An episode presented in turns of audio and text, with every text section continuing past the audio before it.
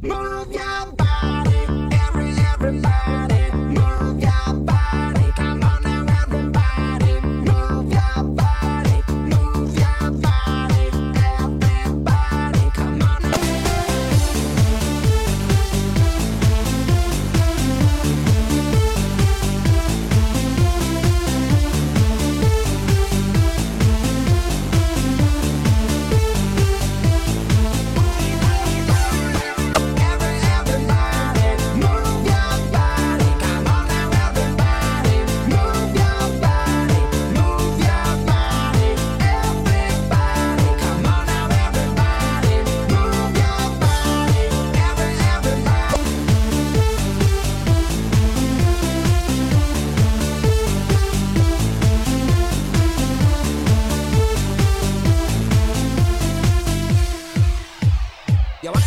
of the world. Start with your body.